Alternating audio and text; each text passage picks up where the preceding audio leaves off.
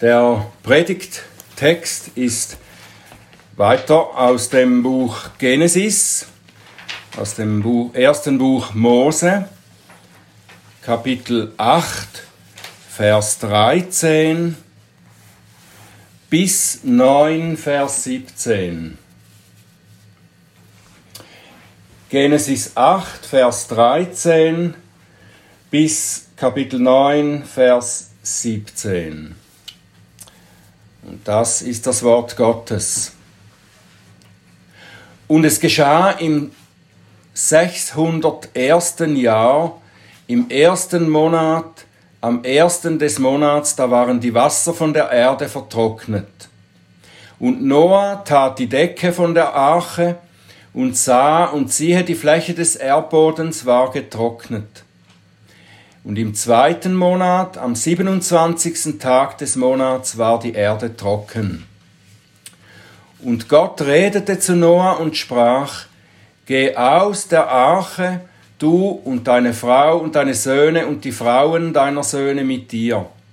Alle Tiere, die bei dir sind, von allem Fleisch, an Vögeln und an Vieh und an allem Gewürm, das sich auf der Erde regt, lass mit dir hinausgehen, dass sie auf der Erde wimmeln und fruchtbar seien und sich mehren auf der Erde. Und Noah ging hinaus und seine Söhne und seine Frau und die Frauen seiner Söhne mit ihm. Alle Tiere, alles Gewürm und alle Vögel und alles, was sich auf der Erde regt nach ihren Arten, gingen aus der Arche. Und Noah baute dem Herrn einen Altar. Und er nahm von allem reinen Vieh und von allen reinen Vögeln und opferte Brandopfer auf dem Altar. Und der Herr roch den lieblichen Geruch. Und der Herr sprach in seinem Herzen, Nicht mehr will ich fortan den Erdboden verfluchen um des Menschen willen, denn das Sinnen des menschlichen Herzens ist böse von seiner Jugend an. Und nicht mehr will ich fortan alles Lebende schlagen, wie ich getan habe.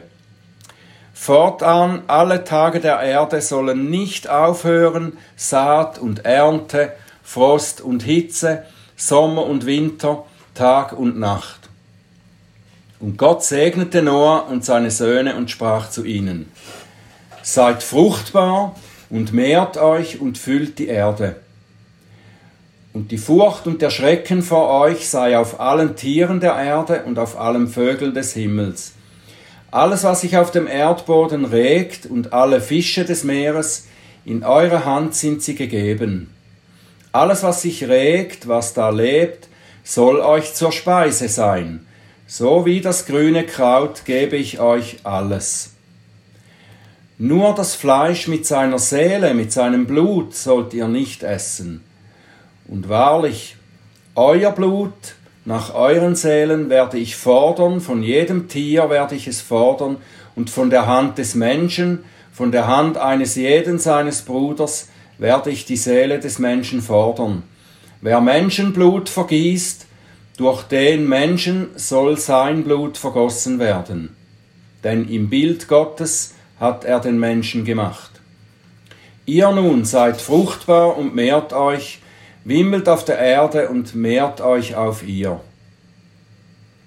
Und Gott sprach zu Noah und zu seinen Söhnen mit ihm und sagte, und ich siehe, ich errichte meinen Bund mit euch und mit euren Nachkommen nach euch und mit jedem lebendigen Wesen, das bei euch ist, an Vögeln, an Vieh und an allen Tieren der Erde bei euch, was irgend von allen Tieren der Erde aus der Arche gegangen ist, und ich errichte meinen Bund mit euch.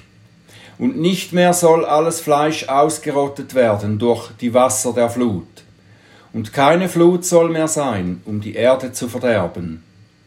Und Gott sprach, dies ist das Zeichen des Bundes, den ich stifte zwischen mir und euch und jeder lebendigen Seele, die bei euch ist, auf ewige Geschlechter hin. Meinen Bogen setze ich in die Wolken, und er soll das Zeichen des Bundes sein zwischen mir und der Erde. Und es wird geschehen, wenn ich Wolken über der Erde führe. So soll der Bogen in den Wolken erscheinen, und ich werde meines Bundes gedenken, der zwischen mir und euch ist, und jedem lebendigen Wesen von allem Fleisch. Und nicht mehr sollen die Wasser zu einer Flut werden, um alles Fleisch zu verderben. Und der Bogen wird in den Wolken sein, und ich werde ihn ansehen, um zu gedenken des ewigen Bundes zwischen Gott und jedem lebendigen Wesen von allem Fleisch, das auf der Erde ist. Und Gott sprach zu Noah, das ist das Zeichen des Bundes, den ich errichtet habe zwischen mir und allem Fleisch, das auf der Erde ist.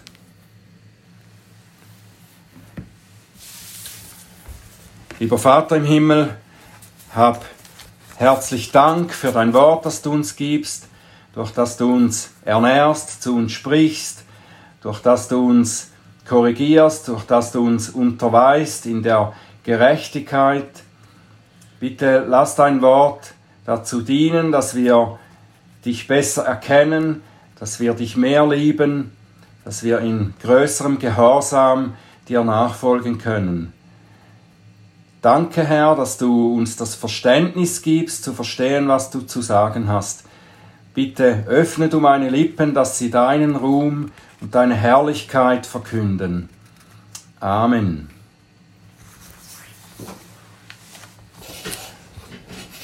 Ja, das Gericht, das Gericht der Flut, das Gericht Gottes ist über diese Welt gekommen. Es war nicht das erste Gericht, das Gott gebracht hatte bis dahin, aber es war das umfassendste Gericht. Das Gericht der Flut sandte Gott erst dann, nachdem die Menschen nicht auf die weniger harten Gerichte achteten und als sie seine Warnrufe missachteten und nicht umkehrten und sich nicht von ihrer Sünde abwandten. Die Flut spülte alle Unbußfertigen mit der gesamten Schöpfung weg. Die Erde wurde von allem gereinigt, von allem, das durch die Sünde verunreinigt war. Gottes Erde wurde sozusagen reingewaschen. Und so wurde sie auch zu einem neuen, zu einem sauberen Wohnort gemacht für die, die Gott dort nun wohnen lassen will.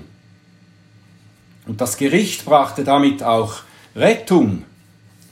Dasselbe Wasser, das alles Verdorbene vernichtete von der Erde, das trug auch die rettende Arche, in der sich Noah und seine Familie mit allen Tieren befand, die Gott ebenfalls bewahren wollte. Und damit wurden ja nicht nur Noah und seine Familie gerettet, sondern auch alle späteren Völker, die aus ihm hervorgehen sollten. Wir haben bereits gelernt, als wir durch die letzten Kapitel gingen, gingen, dass Gott ein besonderes Volk schaffen wird durch Noah. Ein besonderes Volk, aus dem der versprochene Erlöser hervorgehen wird. Und so schuf Gott einen neuen Anfang, einen neuen Lebensraum für das gerettete Leben. Und dieser vorerst noch irdische Lebensraum ist ein Vorbild, ist das Vorbild für die neue Schöpfung, die nach dem letzten Gericht in Ewigkeit bestehen wird. Wenn wir die ganze Geschichte lesen von Noah und von der Flut, dann begegnen wir mehrfach dem Glaubensgehorsam von Noah. Es heißt immer wieder, dass Noah alles tat, was der Herr ihm geboten hatte. Und Noah tat alles, was der Herr ihm geboten hatte. Und im Hebräerbrief, da lesen wir, dass Noah durch diesen seinen Glauben Gottes Gerechtigkeit empfing. Hebräer 11, Vers 7, da heißt es über Noah, er wurde ein Erbe der Gerechtigkeit, die nach dem Glauben ist.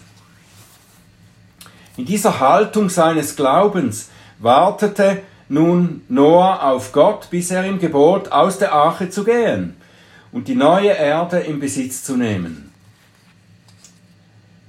Noah erhielt denselben Auftrag, den der Herr schon Adam gegeben hatte, jetzt als er aus der Arche stieg. Er sollte fruchtbar sein, er sollte die Erde bevölkern, sie bebauen und über die Tiere herrschen. Das ist der gleiche, äh, das gleiche Gebot, der gleiche Auftrag, den der Herr schon Adam gab.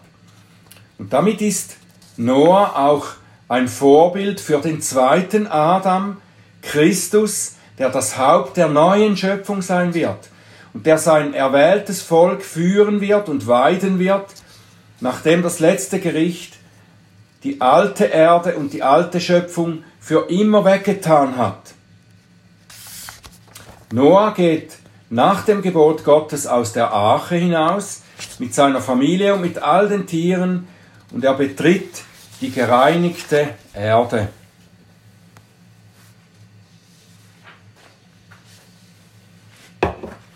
Und bevor er dann anfängt, sein neues Leben auf dieser Erde zu genießen, sein neues Leben, das Gott ihm gab, zu genießen, sein neues Leben, für das Gott ihn gerettet hat. Bevor er dahin geht und das genießt, wendet er sich in Anbetung seinem Gott zu und opfert ihm. Und dieses Opfer, das drückt Verschiedenes aus. Es ist ein Dankopfer für die Rettung. Es ist aus dem Bewusstsein gebracht, dass alles, was er jetzt hat, was Gott ihm gegeben hat jetzt, dass das nicht ihm gehört, sondern seinem Gott. Es ist ihm anvertraut, mit dem Auftrag, es zu Gottes Ehre einzusetzen. Noahs Opfer, das ist nicht eine Bemühung, Gott gnädig zu stimmen. Gottes Gnade ist ja durch seine Rettung schon vorausgegangen. Noah ist schon gerettet. Gott hat ihn bewahrt. Und das ging dieser Opferhandlung voraus.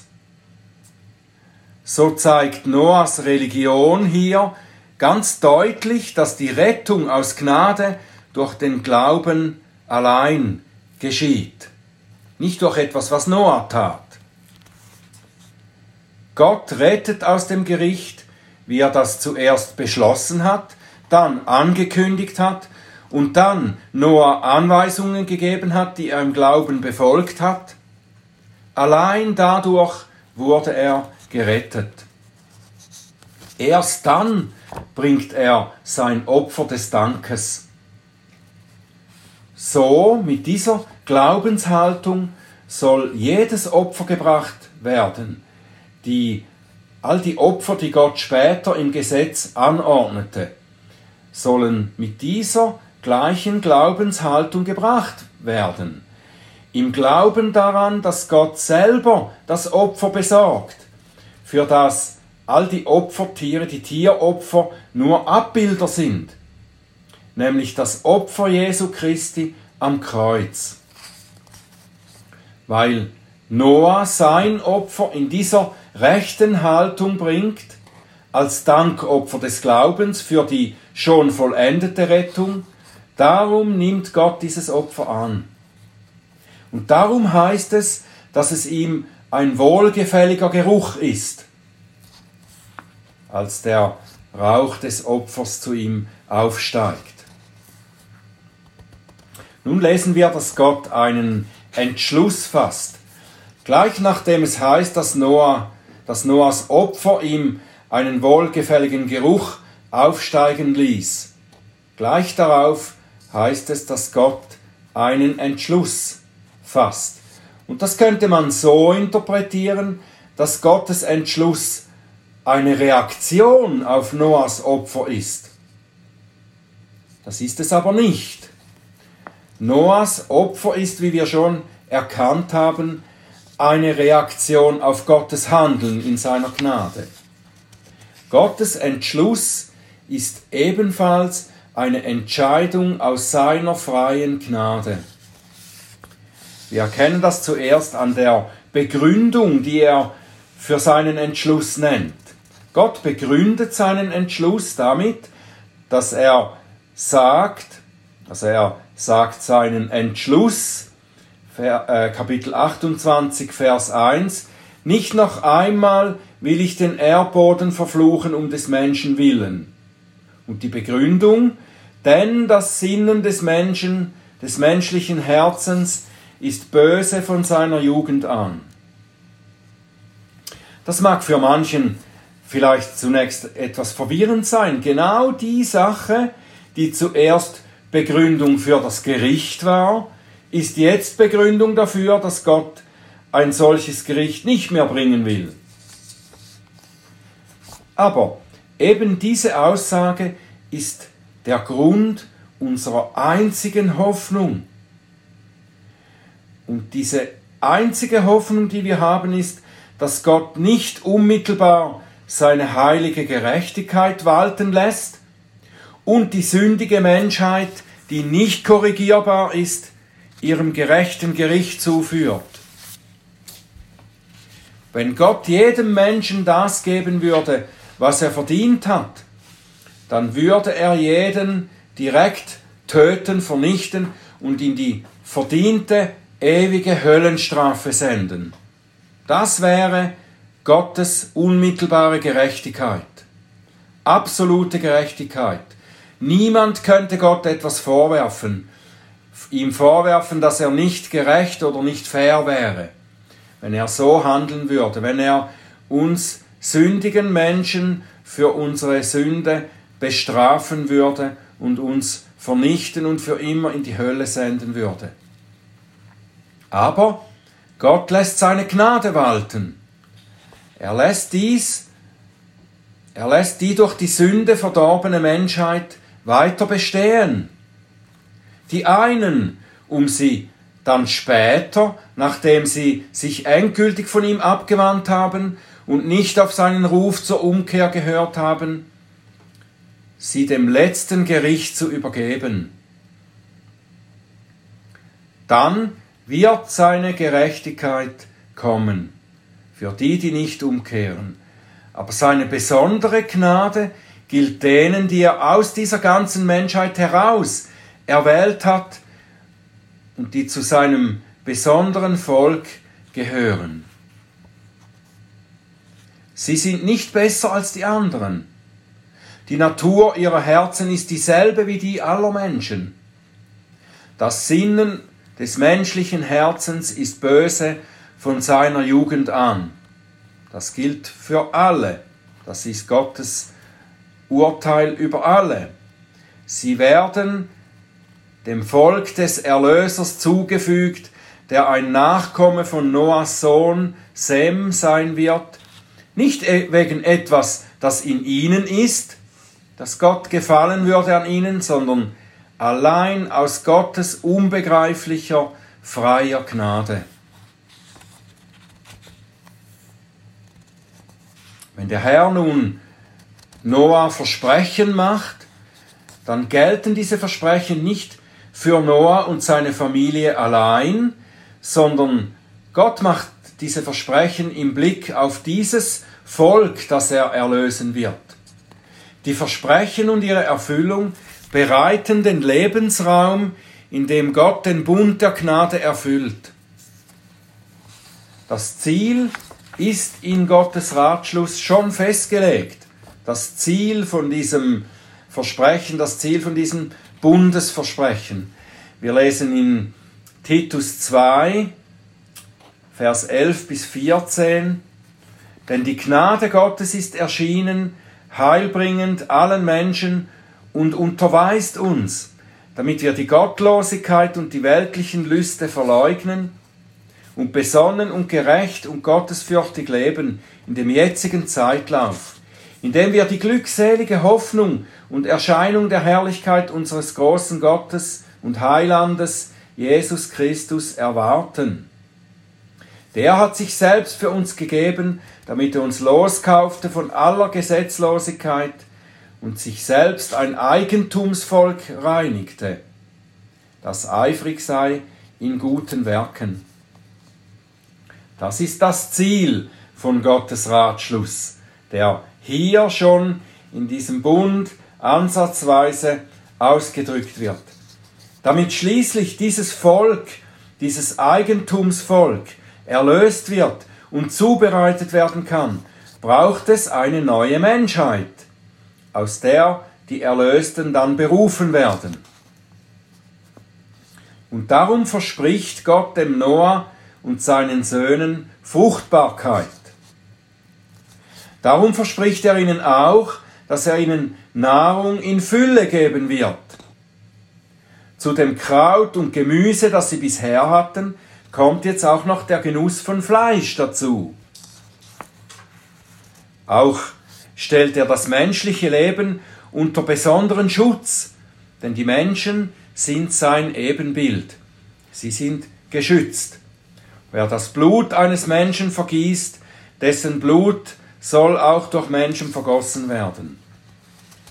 Gott wird später durch detaillierte Gesetze in seinem eigenen Volk und auch durch die Geschichte der Menschheit in allen Völkern wird er diesen Schutz durchsetzen. Das menschliche Leben ist geschützt unter Androhung der Strafe des Todes. Und diese Bundesversprechen, die im Bund mit Noah zunächst einmal das äußere Leben fördern und schützen, sind Fruchtbarkeit, Nahrung und der Schutz des Lebens, das erfüllt der Herr in geistlicher Weise im neuen Bund. Das erwählte Volk des zweiten Noah, Christus, wird für Gott fruchtbar sein. Christus sagt, wer in mir bleibt und ich in ihm, der wird viel Frucht bringen. Das Volk des Christus wird ernährt werden. Sein Wort ist ihre geistliche Nahrung. Darum sagt er im 1. Petrus 2, Vers 2, Seid wie neugeborene Kinder begierig nach der vernünftigen, unverfälschten Milch, damit ihr durch sie wachset zur Rettung. Und diese Milch ist das Wort Gottes. Und er schützt auch ihr Leben, ihr geistliches Leben, das er ihnen geben wird. Gott hat seinen Schutz für dieses geistliche Leben versprochen. Er gibt es Johannes 10, Vers 10, ich bin gekommen, damit sie Leben haben und es im Überfluss haben. Und Johannes 10, 27, meine Schafe hören meine Stimme und ich kenne sie und sie folgen mir und ich gebe ihnen ewiges Leben. Und sie gehen nicht verloren in Ewigkeit und niemand wird sie aus meiner Hand rauben. Als das Volk des Christus der bereits gekommen ist, sehen wir schon die Erfüllung des Bundes. Noah und seine Familie und die Menschen, die die Erde nach der Flut füllen werden, sie erwarten die Erfüllung erst in der Zukunft. Es wird weitere Bünde geben, weitere Bünde, die Teilbünde sind, den Bund mit Abraham, den Bund mit Mose, den Bund mit David, und alle betonen verschiedene Aspekte des Bundes der Gnade. Aber alle haben eines gemeinsam. Und das ist gesagt unter anderem in Hesekiel 36 ab Vers 24. Und ich werde euch aus den Nationen holen und euch aus allen Ländern sammeln und euch in euer Land bringen. Und ich werde reines Wasser auf euch sprengen und ihr werdet rein sein. Von all euren Unreinheiten, von all euren Götzen werde ich euch reinigen. Und ich werde euch ein neues Herz geben und einen neuen Geist in euer Inneres geben. Und ich werde das steinerne Herz aus eurem Fleisch wegnehmen und euch ein fleischernes Herz geben. Und ich werde meinen Geist in euer Inneres geben, und ich werde machen, dass ihr in meinen Ordnungen lebt, meine Rechtsbestimmungen bewahrt und tut.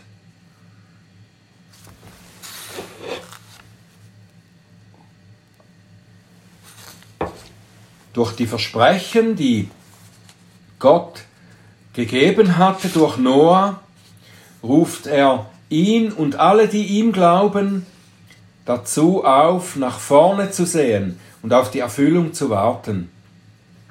Die Erde wird erhalten bleiben, bis alles erfüllt ist. Der Regenbogen ist das Zeichen, als Zeichen gegeben, damit immer wenn bedrohliche Anzeichen des Gerichts am Horizont erscheinen, dass die Wartenden und die Glaubenden durch dieses Siegel ermutigt werden. Der Regenbogen ist eine Erinnerung und ein erneuter Zuspruch. Die Welt wird erhalten bleiben, bis alles erfüllt ist.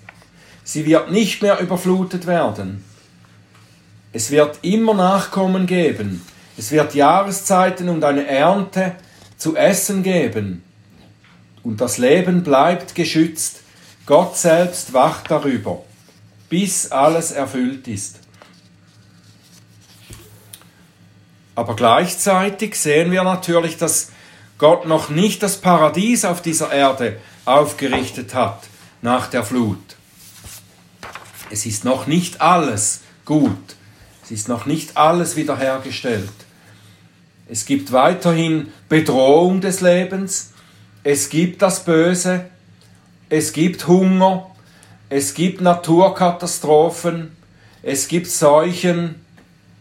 Alle Folgen der Sünde sind noch da. Die Menschheit nach dem Gericht der Flut steht vor dem letzten Gericht, das noch kommen wird.